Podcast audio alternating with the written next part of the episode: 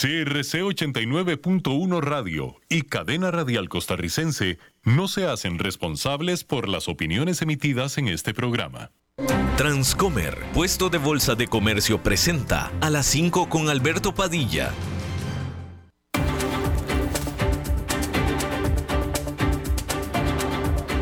Inicia a las 5 con Alberto Padilla un programa diseñado con el objetivo de llevarte diariamente un tema de actualidad, acompañado siempre de reconocidos editorialistas, de lunes a viernes a las 5 de la tarde por CRC 89.1 Radio, a las 5 con Alberto Padilla. Hola, ¿qué tal? Saludos, bienvenidos a esta emisión de A las 5 con su servidor Alberto Padilla. Muchísimas gracias por estarnos acompañando.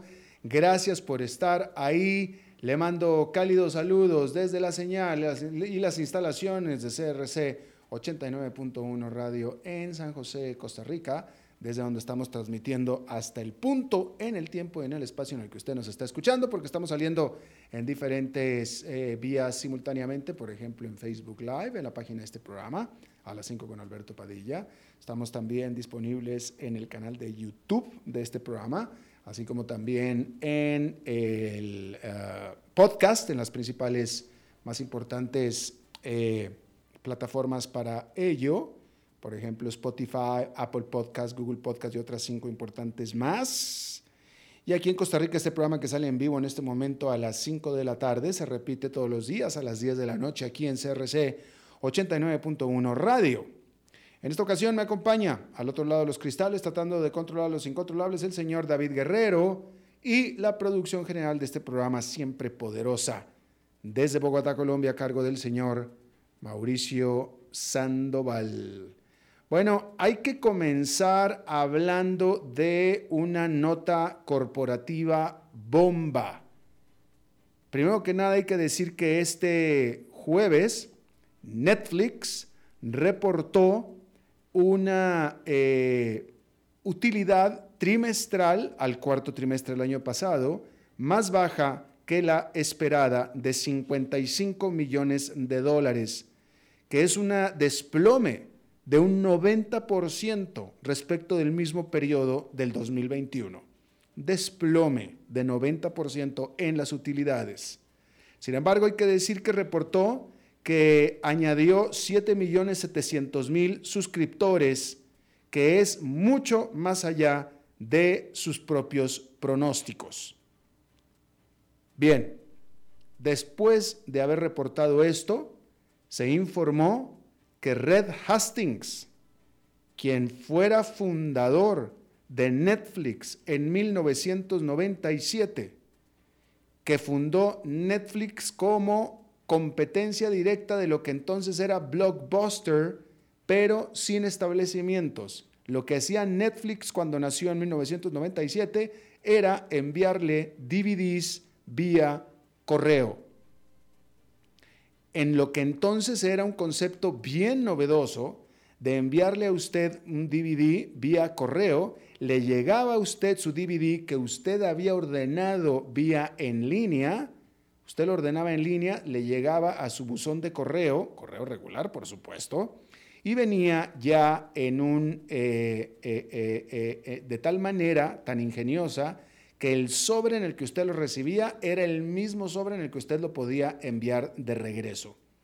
Y usted tenía su queue de películas que usted ya tenía previamente elegidas y cada vez que usted regresaba una película le enviaban la siguiente que tenía usted en su lista. Y así fue como nació eh, Netflix, como una competencia directa a lo que era Blockbuster, con lo cual usted ya no tenía que ir al establecimiento físico de Blockbuster, sino que recibía las películas en la comodidad de su hogar. Obviamente esto era en Estados Unidos, pero eso fue, y eso así fue como nació Netflix, y así, así duró sus primeros varios, muchos años. Ya después se puso a hacer streaming y hacer producciones. Pero antes era simple y sencillamente una eh, compañía de películas, de, alquiler de películas, literalmente.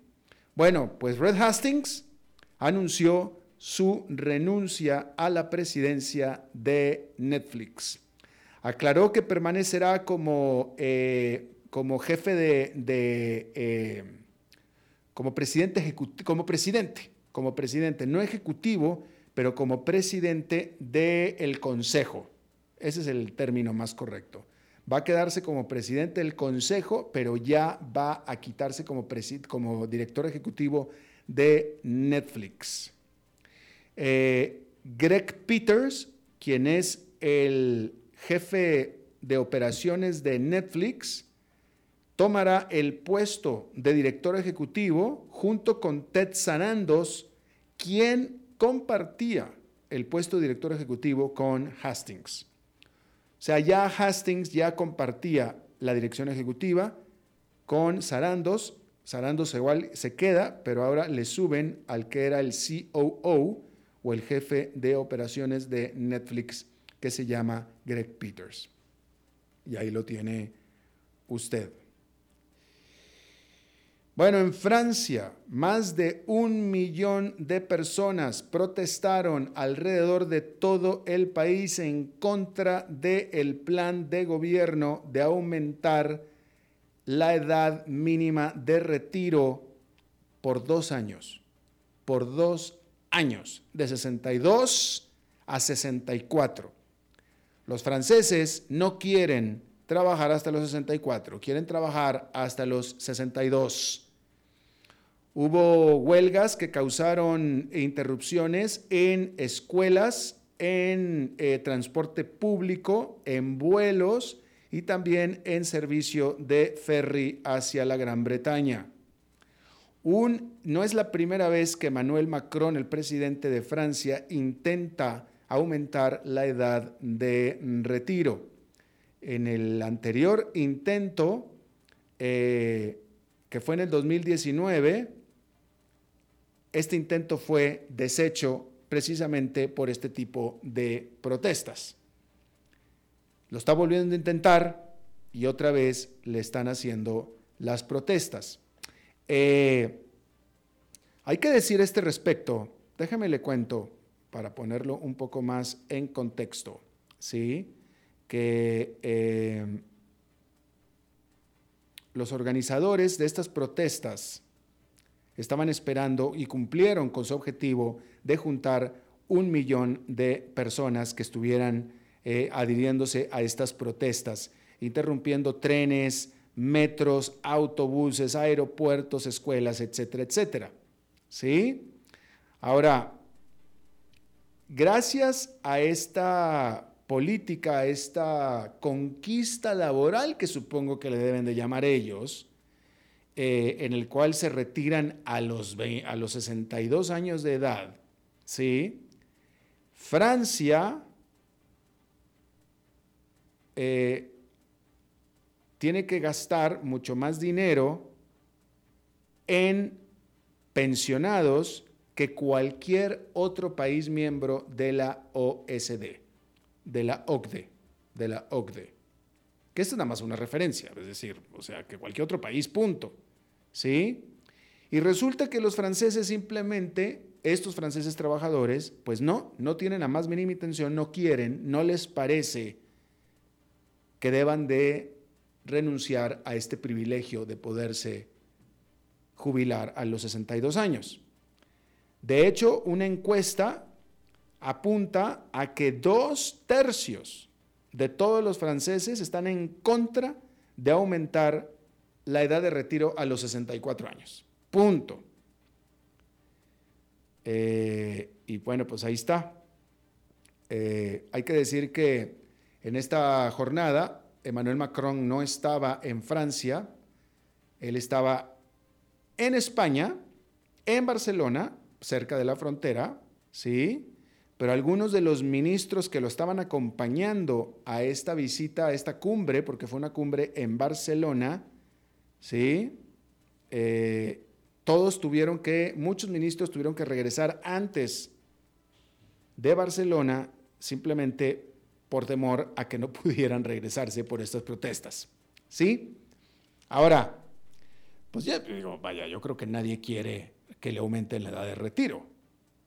Digo, pues no, digo, o sea, nadie quiere. Digo, me parece a mí que el, no querer eh, que le aumente la edad de retiro es muy humano, muy de cualquiera que trabaje y que está buscando retirarse y que tiene como sueño retirarse lo antes posible. Y si ciertamente poderse retirar a los 62 con pensión, ah, pues qué, qué lindo, ¿no? Qué bonito.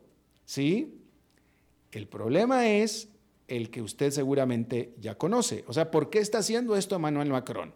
¿Por qué un presidente que se debe al apoyo popular tiene que tomar una medida o toma una medida tan impopular? Pues porque no hay de otra. Simplemente por eso. Si Emmanuel Macron sabe que esto es tremendamente impopular. Quizá por eso ahora lo podrá hacer con un poco más de fuerza, puesto que ya no tiene que reelegirse. La vez pasada tenía que reelegirse, así es que tuvo que echarse para atrás. Ahora digamos que tiene un poco más de capital porque ya no tiene que reelegirse, aunque tiene el compromiso de reelegir, de hacer reelegir a su partido, ¿no? Pero el problema es que un sistema de pensiones en el cual la gente se retira a los 62 y se están muriendo, pues ¿qué le gusta que se esté muriendo? Este, pues, oiga, oiga, pues mi, mi padre en México, que nació en 1928, Murió a los 87, pues ahora imagínense en Francia. Entonces vamos a suponer que la gente está muriendo alrededor de los 85. Yo, vamos a, yo creo que 85 es una buena edad para poner así como que un promedio, ¿no? Entonces, si el grueso de los franceses se está retirando a los 62 y está viviendo 20, más de 20 años más en promedio, de las pensiones sin producir, nada más gastar, nada más cobrando, nada más cobrando, nada más cobrando, pues entonces la carga se hace demasiada para los que están trabajando para poder sostener ese, eh, eh, esa pensión. Y ese es el problema. ¿Sí? Entonces, bueno, vaya, pues en algún momento algún gobierno populista les ofreció y les dio como conquista laboral poderse jubilar ya no a los 65, sino a los 62, y el problema de eso es que ya no lo puedes echar para atrás, ¿verdad? Y, eh, hombre, si en los países donde se están retirando a los 65, que usted seguramente está en el país en el que usted está, que se retiran a los 65, aún en esos países los sistemas de pensiones están altamente comprometidos, altamente comprometidos, Ahora imagínese usted en Francia, donde se retiran a los 62. Entonces, eh, pero pues no, ahí no, no, o sea, entonces, y los franceses están muy acostumbrados a que el gobierno les resuelva todo. Y entonces, de alguna manera, ellos quieren que el gobierno les resuelva, ¿va? Pero pues el gobierno no puede resolver, porque de nuevo, pues, ¿qué, es lo que hay que hacer? Entonces, pedir prestado. Y el problema es que ya se tiene pidiendo prestado durante mucho tiempo, por eso ya se está volviendo insostenible. La, la, la realidad es que el gobierno de Francia no tiene opción. No tiene opción, no hay opción. Y, y si en esta no lo logra Emmanuel Macron, el asunto, el punto, el asunto es que la bola se va a hacer más grande, la bola de nieve, y eventualmente va a explotar. Y entonces sí va a correr sangre al río. Y eso es lo que Manuel Macron está tratando de evitar. Dos añitos de 62-64 no es la solución, pero ayuda. Ayuda. Y creo que Manuel Macron está haciendo lo correcto. Pero los franceses están siendo testarudos y el problema es que están provocando entrar a una situación que va a terminar literalmente explotando y en crisis. Muy grave. Bien.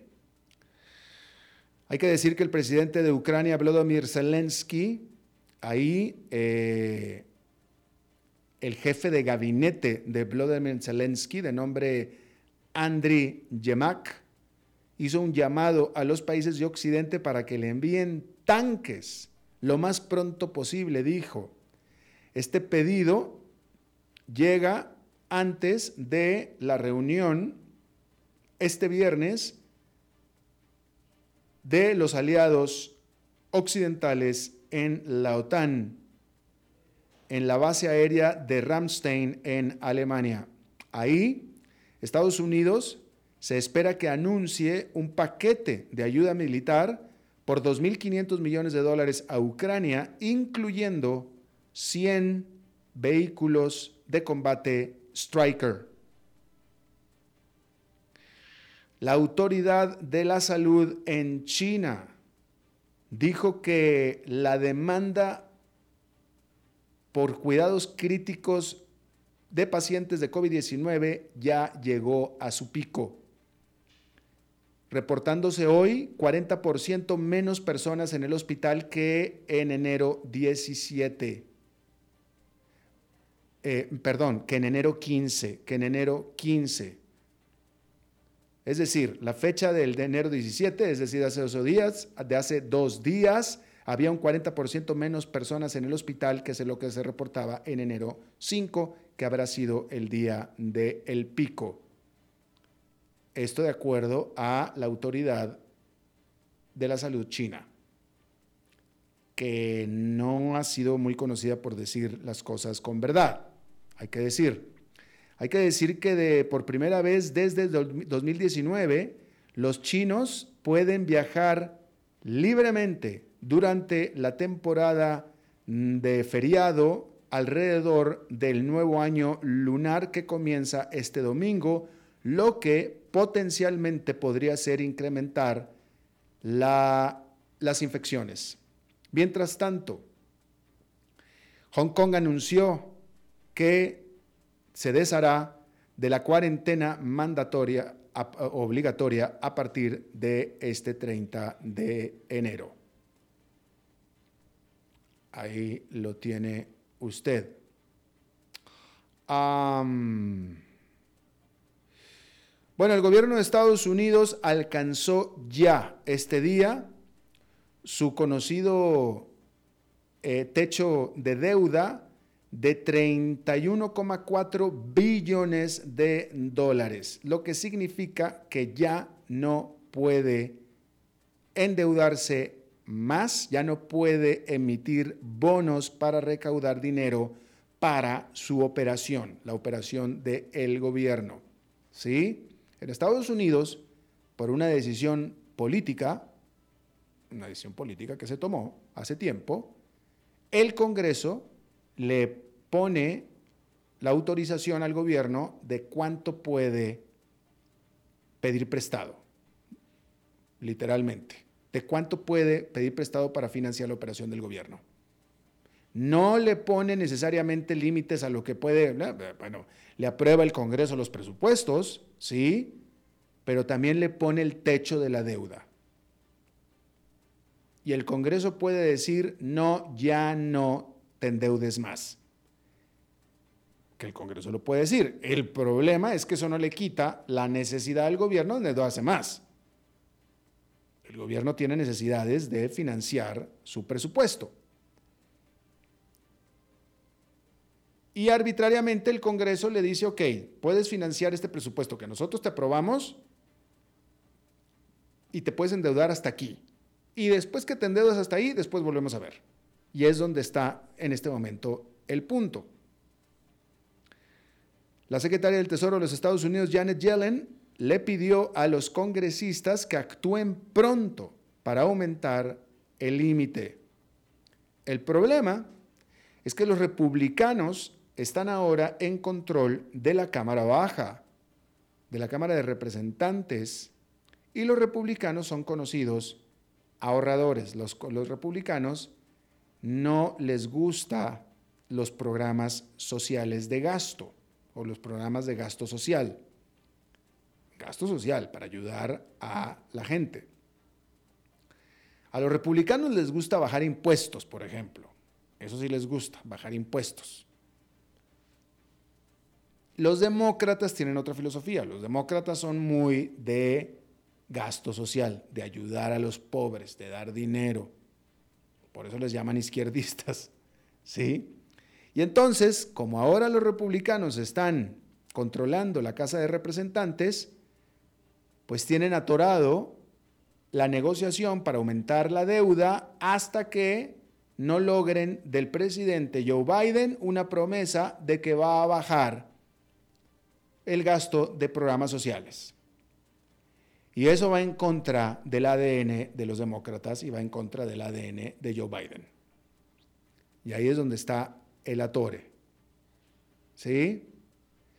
Y bueno, eh, la realidad de las cosas es que, eh, y eso lo vamos a hablar un poco más adelante en nuestra entrevista, ¿no?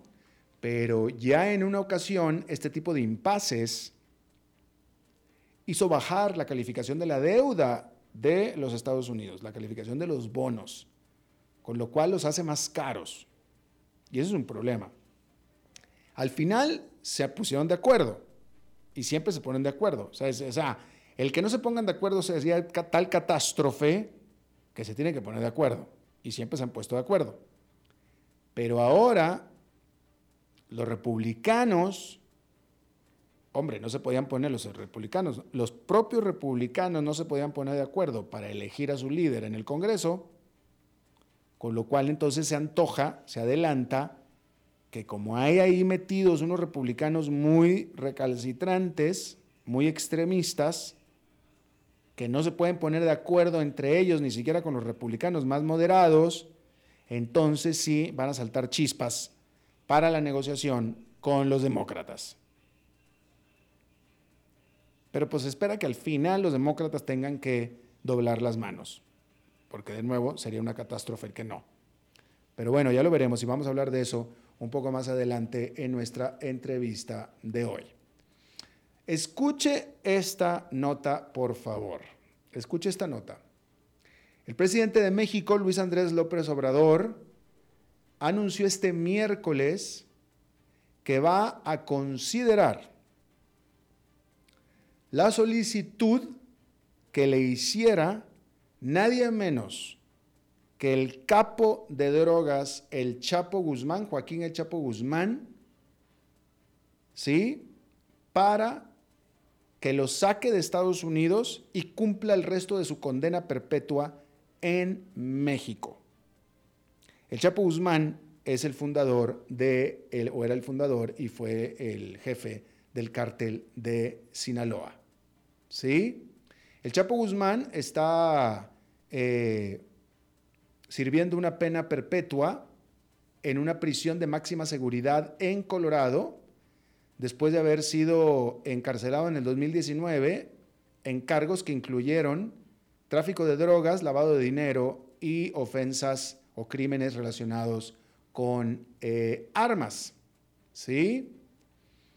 Está encarcelado en lo que se le conoce como una prisión Supermax en Florence, en Colorado, donde por cierto comparte edificio con una serie de notables, incluyendo el Yuna Bomber, Ted Kaczynski, con el eh, que lanzó las bombas en el maratón de Boston, Sokar Sarnaev, y uno de los conspiradores de septiembre 11, Zacarías Mausawi, y también con el cómplice del bombazo de la ciudad de Oklahoma, Terry McNichols, o Terry Nichols en realidad nada más.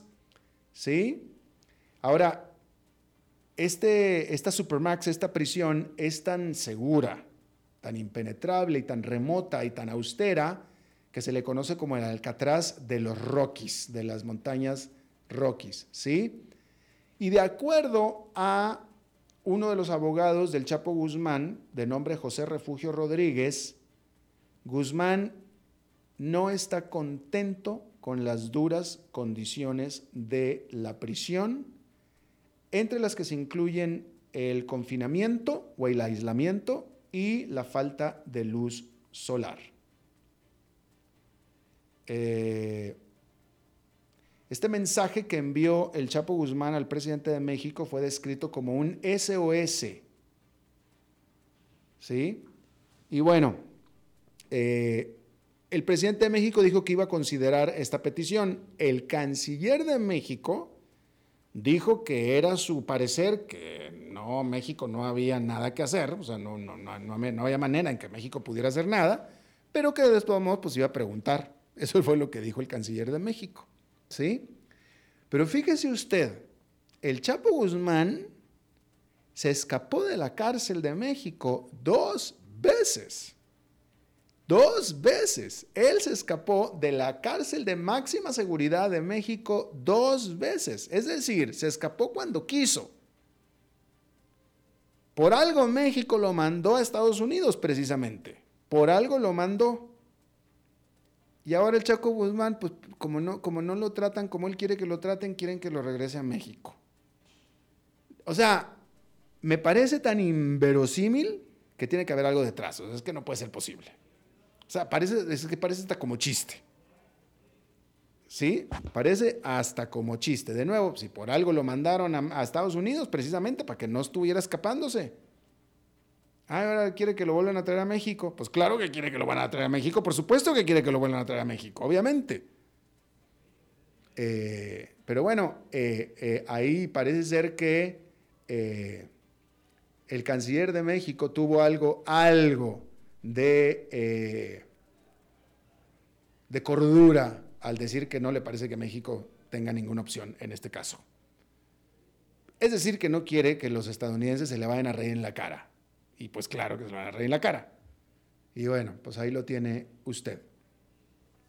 Bueno, cambiando un poquito de tema, hay que decir que la NASA, que es la Agencia Espacial de los Estados Unidos, anunció que le eh, otorgó un premio, un dinero de 425 millones de dólares a la productora de aviones Boeing para el proyecto de la NASA que se llama Demostrador de Vuelo Sustentable, que es un proyecto que la administración Biden ha estado trabajando para hacer reducir las emisiones en la aviación.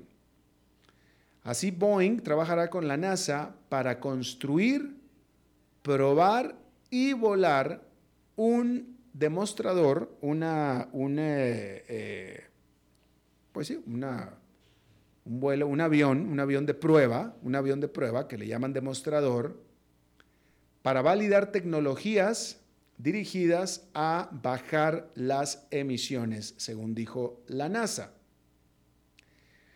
Durante los próximos siete años, la NASA invertirá 425 millones de dólares, mientras que Boeing y sus socios contribuirán el resto de este acuerdo de fondeo que se estima en cerca de 725 millones de dólares. ¿sí? Ah, la idea y el proyecto es el construir un avión comercial de pasajeros de una sola pasillo, ¿sí? Que sea capaz de reducir las emisiones en un 30% respecto a las actuales. ¿Sí? El concepto que ya se tiene en dibujo, en, concepto, ¿verdad? Un concepto, eh, involucra un avión con alas extra largas y extra delgadas, que es un avión de ala alta. Los aviones que usted conoce comerciales eh, hoy en día son todos de ala, de ala baja. Este es de ala alta.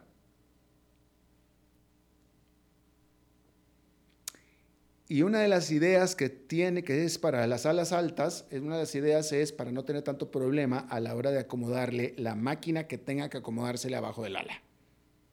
¿Sí? Pues usted construye un avión de ala baja y le quiere colocar las turbinas abajo del ala, pues tiene un problema. Porque tiene que medir la separación entre la parte baja del ala y el suelo. Pero en cambio, si usted tiene la ala alta que sale del techo del avión, bueno, pues ese problema se le quita, ¿no? Y bueno, pues ahí está. Ahora, hay que decir que los aviones de un solo pasillo, es decir, los aviones medianos comerciales, hoy en día son los que producen casi la mitad de las emisiones de los aviones a nivel mundial.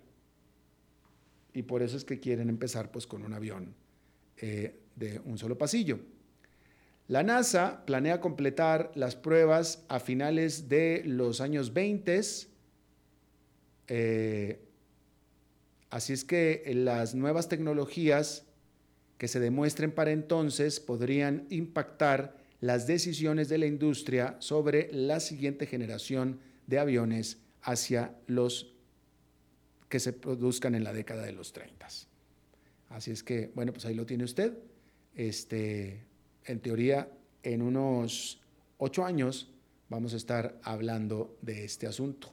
Vamos a ver si es cierto. Eh, y bueno, pues ahí lo tiene usted. Vamos a hacer una pausa y regresamos con nuestra entrevista de hoy. A las 5 con Alberto Padilla, por CRC 89.1 Radio. Desde los verdes bosques de nuestra montaña nos llega agua cerros de la riva, agua fresca de manantial que te permitirá vivir en equilibrio, proteger tu salud y la de tu familia, libre de sustancias químicas, envasada sin alterar su naturaleza a 2.000 metros de altura. Agua cerros de la riva, naturalmente neutral. Búscanos como cerrosdelariva.gmail.com Llámanos al 8374 3229. Cerros de la Riva, Live Spring Water. Ok, gracias a todos por haber venido a la fiesta de despedida de don Alberto, quien cumple 30 años de trabajar para nuestra empresa. Y bueno, le llegó el día del retiro. Don Alberto, ¿por qué no viene acá y nos da unas palabras? Muchas gracias a todos. Solo puedo decirles que si alguien sabe de algún trabajito, que por favor me avisen. Es en serio. No me preparé para este momento y tengo que ver cómo consigo otro trabajo.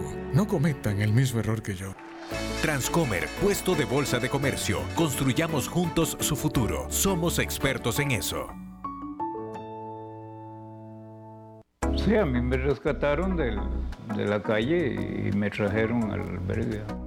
Aquí vivo como si fuera mi familia. Porque Juan José lleva alrededor de cinco años ya en el albergue. Su salud y su calidad de vida han mejorado muchísimo.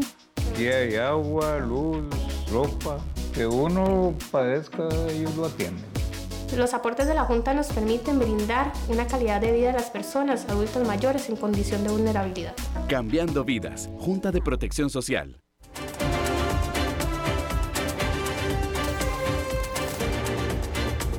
Seguimos escuchando a las 5 con Alberto Padilla.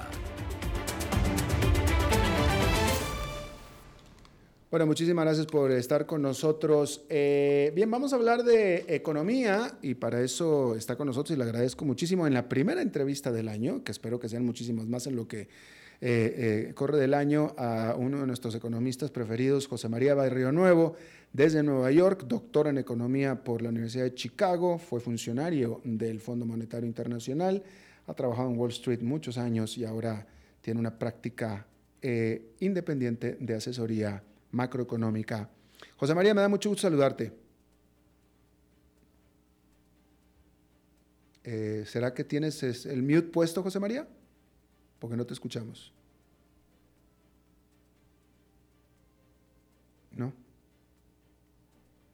¿Tienes mute? José María, ¿tienes el mute? Me dice aquí nuestro experto en mute. Ah, ¿No? Yo no lo escucho. ¿Y me escucha José María a mí o no? Ajá. Es que me dicen que estás en mute, José María. No. Va, ¿qué hacemos entonces, David? Eh, ¿Reseteamos? ¿Qué hacemos? ¿Vamos a corte? Vamos a corte, ok.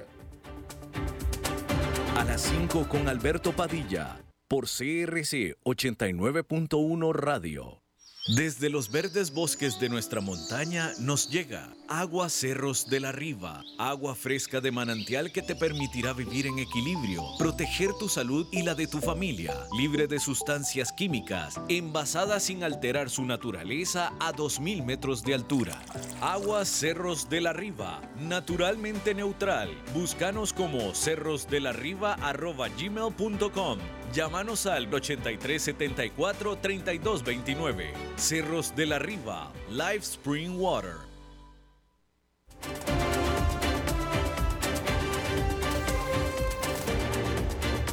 Seguimos escuchando a las 5 con Alberto Padilla.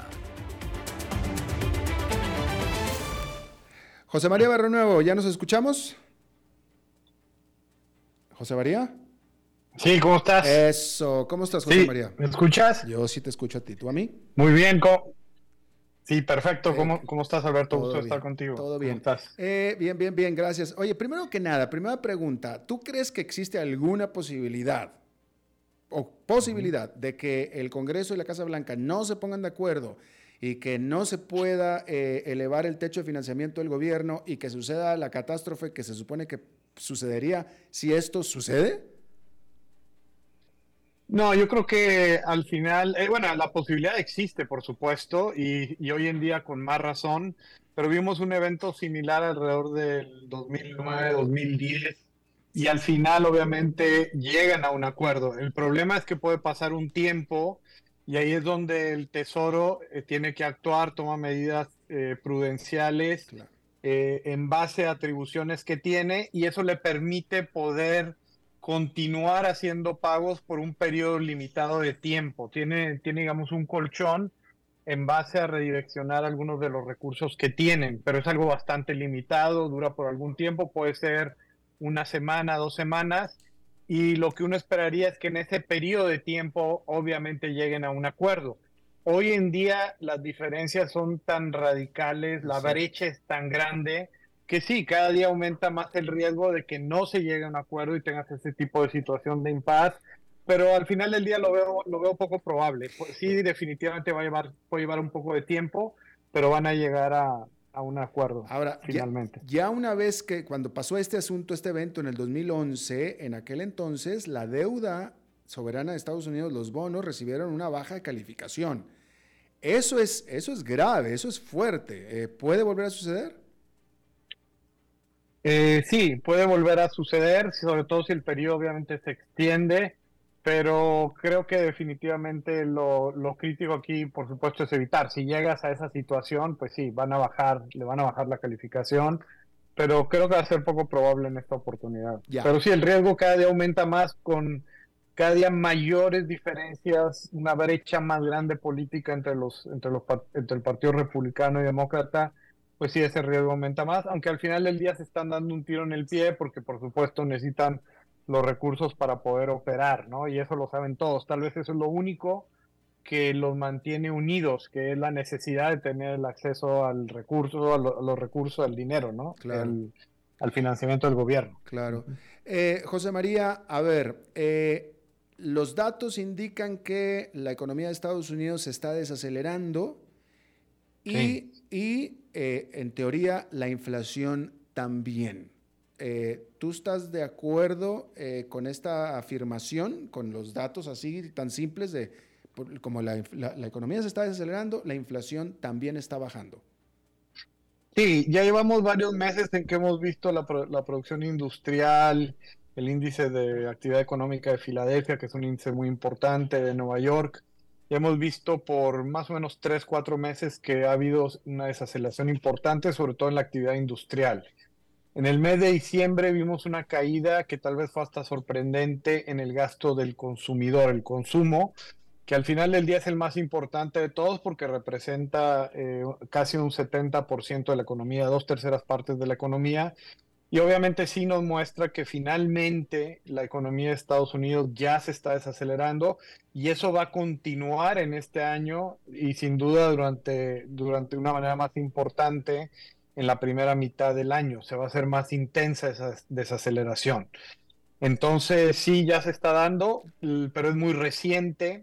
La inflación también, debido a que la demanda se está desacelerando, la inflación ya está cayendo, tanto la inflación general como la inflación subyacente, que es el que llaman core, o la inflación eh, más importante, excluyendo presiones de energía, de alimentos, que son precios muy volátiles, cambian mucho. Entonces, para tratar de, para tratar de identificar las presiones de demanda, se usa esta inflación subyacente.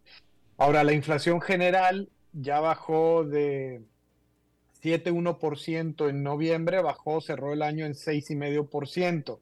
El año pasado cerró en 7%, con lo cual sí está bajando, pero se mantiene a un nivel muy alto. La inflación eh, subyacente también está bajando, pero también se mantiene a un nivel alto. Cerró el, año en 5.7%, este, pues es un, nivel bastante importante. El año anterior estaba alrededor del 6. Entonces, pues está bajando, pero eh, está bajando relativamente gradualmente, no, no tan rápido.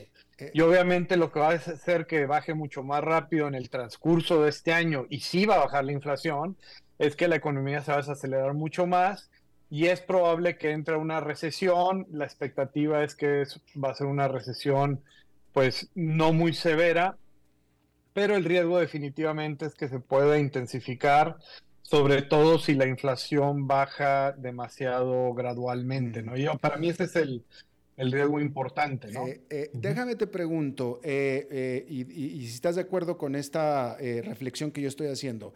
Como tú dices, el fenómeno de la caída de la inflación es muy reciente y también de la desaceleración de la economía. Yo me atrevería a deducir que este fenómeno tan reciente de desaceleración y caída de inflación es por los primeros efectos retardados de las primeras subidas de tasas de interés que iniciaron en marzo y, que continuaron de manera muy agresiva durante todo el resto del 2022. Entonces, hemos de suponer que la economía va a seguir respondiendo a los subsecuentes subidas de tasas de interés que se dieron durante el resto del 2022, la economía va a seguir respondiendo a esto durante el resto o, los varios meses del 2023. Si estás de acuerdo con esto, te pregunto, ¿es prudente, es necesario que todavía la Reserva Federal siga subiendo tasas de interés? Sí, pues la respuesta es definitivamente que sí, porque el problema que tienes es que, eh, como tú sabes y lo hemos platicado en tu programa, empezó a reducir la inflación, a atacar o, reducir el problema inflacionario de una manera muy tardía. Estamos hablando de un retraso de 12 meses. Eso es brutal, o sea, eso es demasiado. Cuando tú te, atrasas tanto, evidentemente el problema que vas a tener es que vas a tener que subir las tasas mucho más y por más tiempo de lo que hubiera sido necesario si actúas de manera prudencial y eso me refiero anticipadamente. Aquí no, nunca hubo nada anticipado. Cuando no tiene nada anticipado, el problema de eso es que le vas generando presión a los salarios. De hecho, todavía lo estamos viendo especialmente en los servicios. Y los servicios son importantísimos porque son el 89% de la economía. Entonces, si bien la inflación ya está bajando, su componente más importante de presión inflacionaria, que son los salarios en servicios, se sigue manteniendo alto, ¿sí? alrededor del 5%. La inflación, el objetivo es 2. Cerró la inflación subyacente al 5,7. O sea, estamos hablando de prácticamente tres veces eso. Entonces, lo único que eso nos dice es que estoy muy atrás de, donde tengo que llegar. Entonces, evidentemente, no solo no van a poder bajar tasas de interés este año, como algunos han dicho, sino tienen que continuar subiendo, por lo menos obviamente en la siguiente reunión va a subir la tasa. Yo creo que deberían de subirla todavía un poco más. Y la única razón de eso es porque tú quieres bajar la presión inflacionaria, la inflación, a que converja más rápidamente hacia, hacia ese 2%. Es obvio que no vamos a llegar al 2 en el 2023, pero tú si quieres llegar al 2, pues a mediados o fines del 2024 y para hacer eso necesitas obviamente mantener condiciones más restrictivas y evidentemente vas a necesitar una desaceleración mucho más fuerte de la demanda. De ahí viene el riesgo eh, muy válido y muy importante y que de hecho yo creo que va a pasar de que esta economía hacia fines de la primera mitad o principio de la segunda, la economía de Estados Unidos va a entrar en una recesión. O sea, eso no lo puedes evitar. Eso es para ir para ir convergiendo a tu objetivo de 2%. Y eso es un reflejo de lo atrasado mm. y de lo pobre que fue la política monetaria por tanto tiempo. Entonces, sí, la, tienen que seguir subiendo y luego lo peor es que la van a tener que dejar ahí, aunque la economía ya esté prácticamente entrando a recesión. El punto donde empiezan a bajar no es que entre a recesión, el punto donde ellos deben de empezar a bajar, que a lo mejor lo cambian, estoy de acuerdo, ese es un riesgo importante. Pero el punto es cuando la inflación de una señal clara de que ya rompió el 4%. O sea, tú tienes que ir hacia abajo fuerte. Y estoy en 5,7. Bueno, pues para llegar al 4, eso es un tema de la segunda mitad del próximo año. Y mientras tanto, este, pues no puedo hacer nada. Haz de cuenta que la economía de Estados Unidos es como un gran transatlántico que va en el océano y tú vas viendo hacia dónde quieres ir y obviamente estableces la dirección con mucho tiempo de anticipación, no la puedes mover y cambiar así de un momento a otro, eso no existe. Y esa es la parte que confunde mucho a la gente. ¿Por qué? Porque estamos eh, acostumbrados hoy a vivir un mundo donde todo es medio virtual, ¿no? Que te imaginas algo o hay una realidad alternativa y ya fue. Así no funciona la realidad de verdad. La realidad es en base a un proceso. El proceso de aceleración apenas empieza, no estamos hablando de que ya terminó, no, apenas empieza. Entonces, aunque no te guste, lo vas a tener que tener porque esa es la única manera de bajar la demanda que había estado creciendo obviamente muy fuerte. Entonces, para bajar la demanda, yo necesito mantener las condiciones restrictivas por mucho tiempo. Y mucho tiempo me refiero todos los 12 meses de este año, aunque a muchos no les guste. Y no estoy diciendo que eso es fabuloso, por supuesto que no, pero es un reflejo de la pésima política de antes, o sea, ya no te queda otra más que ahora sí hacer lo que tienes que hacer. Por eso es que la reserva, cada vez que el mercado le dice, ah, bueno, no, entonces ya no hay que hacer más. Y cada mes dicen lo mismo. Y la reserva todo el tiempo le está diciendo, finalmente, como tú dices, ya se puso más las pilas y más agresiva, les ha estado diciendo al mercado todo el tiempo, no, todavía falta mucho tiempo y el mercado dice, no, pero ya con que yo vea que ya empezó a bajar, entonces ahí te paras y luego el siguiente mes la baja, la tasa otra vez, ya ahí va otro.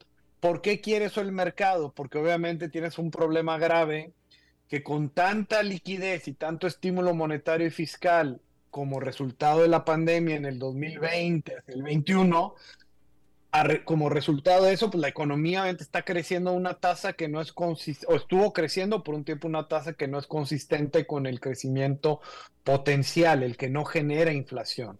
Entonces, ¿qué implicó toda esa liquidez? Que todo eso se fue a la bolsa de valores y obviamente tienes una burbuja ahí. Y por supuesto, como siempre, al mercado, los que están ahí jugando, pues a nadie le gusta perder. Aquí el problema es que si van a perder y van a perder bastantito porque esa burbuja tarde o temprano pues se va a tener que deshacer. Eh, eh, ¿Por qué es importante bajar la inflación? Eso es lo central. ¿Por qué? Porque con inflación no se puede crecer. Tú y yo somos de México y tuvimos un presidente dijo que, que dijo que con inflación iba a crecer y fueron sus últimas palabras. Con inflación no se puede crecer y con inflación te aseguras de que no haya inversión privada. Y si no hay inversión privada, no hay crecimiento. Entonces, Tú necesitas bajar la inflación a un nivel estable para que haya inversión y haya un crecimiento sostenible. Eso es lo que no hubo en este tiempo. Eh, tú hablaste de burbuja en el mercado de bienes raíces. ¿Nada más hay burbuja en el mercado de bienes raíces o hay burbuja en más mercados de valores? No, no, yo estoy hablando del mercado de valores de accionario principalmente, ah. todo el mercado de las acciones, Wall Street, todo lo que es el S&P, el Dow Jones, todo eso son burbujas. Ahí todavía el mismo Nasdaq, Ahí todavía es burbuja que todavía no Tiene razón que el mercado de bienes raíces también tiene un poquito de burbuja, también, por supuesto. E, esos dos son los más importantes y los dos afectan el consumo y los dos afectan el eh, crecimiento. Eh, eh, con todo lo que ha bajado, con lo que no ha sido mucho todavía, pero con todo lo que ha bajado el mercado de valores, José María, ¿tú ves todavía mucha, mucha espuma, mucha burbuja? Todavía queda algo en el mercado de, eh, en el mercado de bienes raíces, en el mercado accionario todavía sí queda un poco más. Yo esperaría, sí, sí bajó de manera importante obviamente el año pasado, pero yo creo que todavía le falta un poquito más.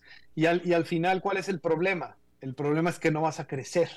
Y si yo no estoy creciendo y las empresas no están generando los resultados que todo el mundo espera, como no va a pasar este año, el punto es, ya descontaron eso, el mercado ya descontó que este año no vamos a crecer, que sí podemos vivir una recesión, que las empresas no van a generar tan buenos resultados, pues la respuesta es no, no han descontado eso. Este, eso lo tienen que descontar. ¿Cuánto implica? Tal vez, sin duda, ya no implica lo que vimos el año pasado, que fue el mayor ajuste, pero sí te puedes ver una corrección adicional de otro 10, 15% fácilmente. Claro, si, si no estoy creciendo. Mm y eso compromete los resultados de las empresas y no hemos descontado que eso puede pasar, pues definitivamente que, implica, eso te implica que hay un ajuste, puede haber un ajuste adicional y yo creo que puede ser del 10 al 15.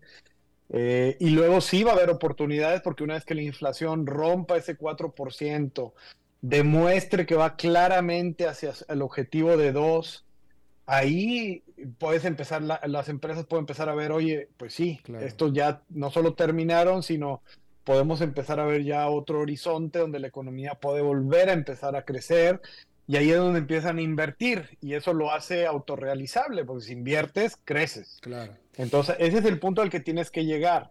Eso no estamos cerca porque de hecho, al revés, acabamos de escuchar que recientemente Amazon, Google, este, Microsoft el día de hoy, todas han estado despidiendo entre 10 mil, 15 mil, 20 mil gentes, este, que es bastante, y estamos hablando de las grandes empresas, obviamente hay muchas más que también van a estar, obviamente, eh, van a estar también eh, despidiendo gente, con lo cual, obviamente, pues una recesión va a estar asociada con un aumento en la tasa de desempleo, que eso es obviamente lo que no le gusta, eso no es bueno, nadie está diciendo que sea bueno, pero lamentablemente es parte del proceso de desaceleración, o sea, eso, eh, eso es el resultado de haberte, de haber generado toda esta burbuja que ahora luego te tienes que este, regresar a la realidad y pues a nadie le gusta que le quiten el ponche y la champaña y todo, pero pues se los van a quitar. Eh, eh, y después vamos a generar ya un crecimiento más sólido y más real con inversión privada, pero eh, todavía no estamos ahí. Claro, José María, nos quedan nada más dos minutos. esta recesión en realidad pareciera que va a ser global porque las tres economías más grandes del mundo están en recesión. Estados Unidos va a estar en recesión,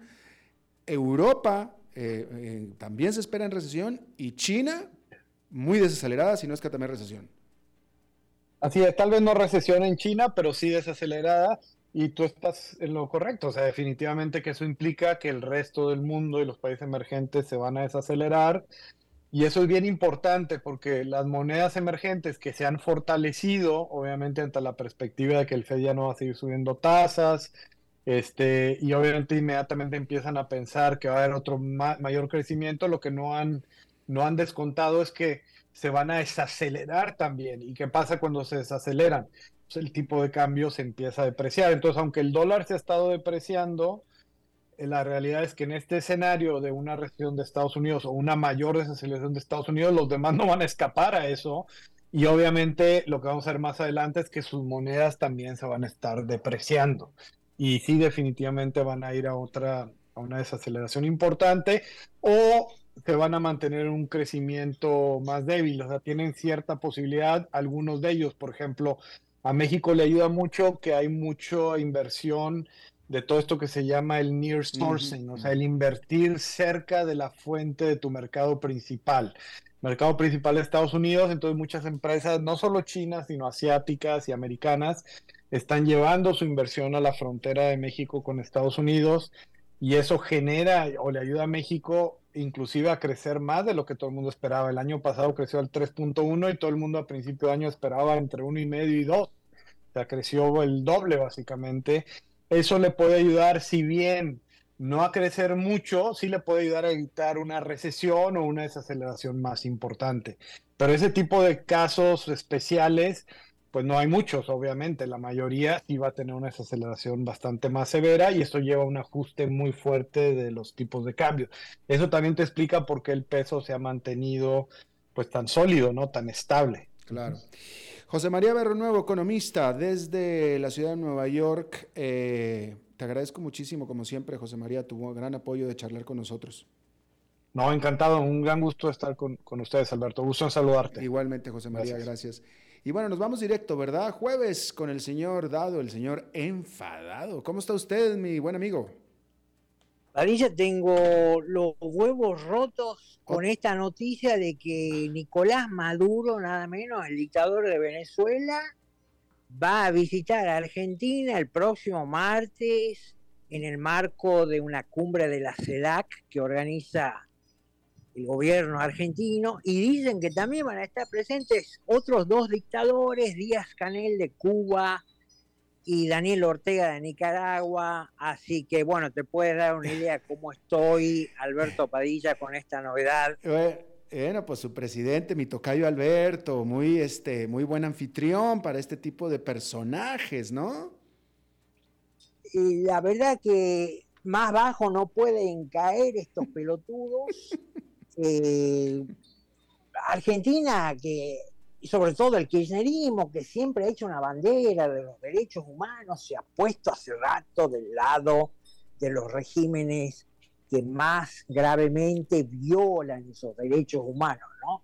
Entonces, no sé cómo interpretar eso, si es la despedida a toda máquina de un régimen, de Argentina, el kirchnerismo, que creen que este va a ser el último año en el poder, porque bueno, las elecciones presidenciales son en octubre, creo, de este año, o si eh, ya en forma desembosada, tanto Argentina em, trabaja para, ya, ya, sin vergüenza, ¿no? Como diríamos en mi pueblo, sin vergüenza, este, trabaja para eh, demostrar que del lado de quienes está realmente. Pues sí, la verdad es que es increíble porque dentro de todo lo que podemos hablar del kirchnerismo y bueno, de, peronismo y, el kirchnerismo y todo, no dejan de ser democráticos. todavía, si hay algo que permanece bien en Argentina es la democracia, pero sí relacionándose con estos dictadores, porque son dictadores, Daniel Ortega es un dictador, Díaz Canel es un dictador, este, Hugo eh, eh, eh, Nicolás Maduro es un dictador, pues sí eh, eh, la verdad que no debería de estar eh, impulsando eso. Bueno, la única esperanza que me queda, Alberto, es que Estados Unidos oficialmente todavía mantiene la recompensa de 15 millones de dólares a quien detenga o ayude a detener a Maduro. Y una líder de la oposición en Argentina, Patricia Bullrich, ha dicho ayer que si Maduro pisa Argentina debería ser detenido como en su momento lo fue Pinochet en el 98 en Londres, ¿no? Así que, bueno, de esperanzas también se vive, Padilla. Bueno, ¿qué no haría Cristina Kirchner por 15 millones de dólares, mi querido señor Dado? Eso es mucho menos que una propina en un restaurante de mala muerte para Cristina Kirchner, ¿no? 15 millones de dólares, o sea, se sospecha que ella sola se ha robado casi un Producto Interno Bruto de Argentina. Así que, ¿te imaginas 15 millones de dólares? ¿Qué para Cristina Kirchner? Claro. Oiga, y, bueno, y, no va a ir, hablando de otros presidentes de corte izquierdista, no va a estar Lula da Silva, eh, Rodrigo de, eh, eh, de, Chile, ¿no va a estar ahí? no tengo confirmada esa información por el momento para ella, pero no veo razones para que Lula no vaya por razones, qué sé yo, de imagen, cuando él, la primera medida que tomó fue, al asumir la presidencia a comienzo de este año, fue normalizar las relaciones con la Venezuela de Maduro. Y no sé del presidente de Chile, la verdad que no sé, está pasando por un mal momento en su país, con su imagen cada vez más cerca del sótano, pero bueno, veremos qué pasa, Alberto. Pero así están las cosas, ¿no? En Argentina, en América Latina, es lamentable cómo el surdaje se ha montado a caballo de la violación a los derechos humanos y todavía hay bastante gente que lo apoya, ¿no? La antidemocracia, eso es totalmente, eh, debería de ser condenado y rechazado y creo que en eso Rodrigo Boric ha hecho algún trabajo, lo mismo que lo hacía eh, nuestro, el señor este eh, Montoya, eh, no, era Montoya, es Montoya el de Uruguay, este, que, siendo zurdo, siendo izquierda, condenaban la dictadura, que eso es lo correcto, eso es lo que hay que hacer. Eran otros tiempos, Padilla, como ya se sabe, ¿no? Desde el foro de San Pablo hasta acá, es otra la visión y bueno, lamentablemente hay grandes sectores de la sociedad civil en América Latina que creen que el comunismo va a llevar a buen puerto cuando sabemos que cada vez que se lo ha intentado ha fracasado sistemáticamente. Claro. Señor Dado, muchísimas gracias por su intervención, por visitarnos. A la orden, Padilla, un abrazo a ti y a la audiencia. Muchas gracias, era el señor enfadado. Bueno, pues eso es todo lo que tenemos por esta emisión de a las 5 con su servidor Alberto Padilla. Muchísimas gracias por habernos acompañado. Espero que termine su día en buena nota, en buen tono y nosotros nos reencontramos en 23, en 23 horas. Que la pase muy bien.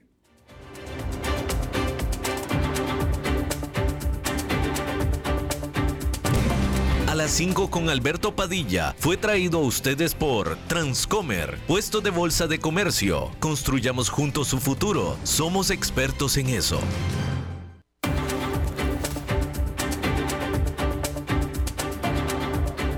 Concluye a las 5 con Alberto Padilla.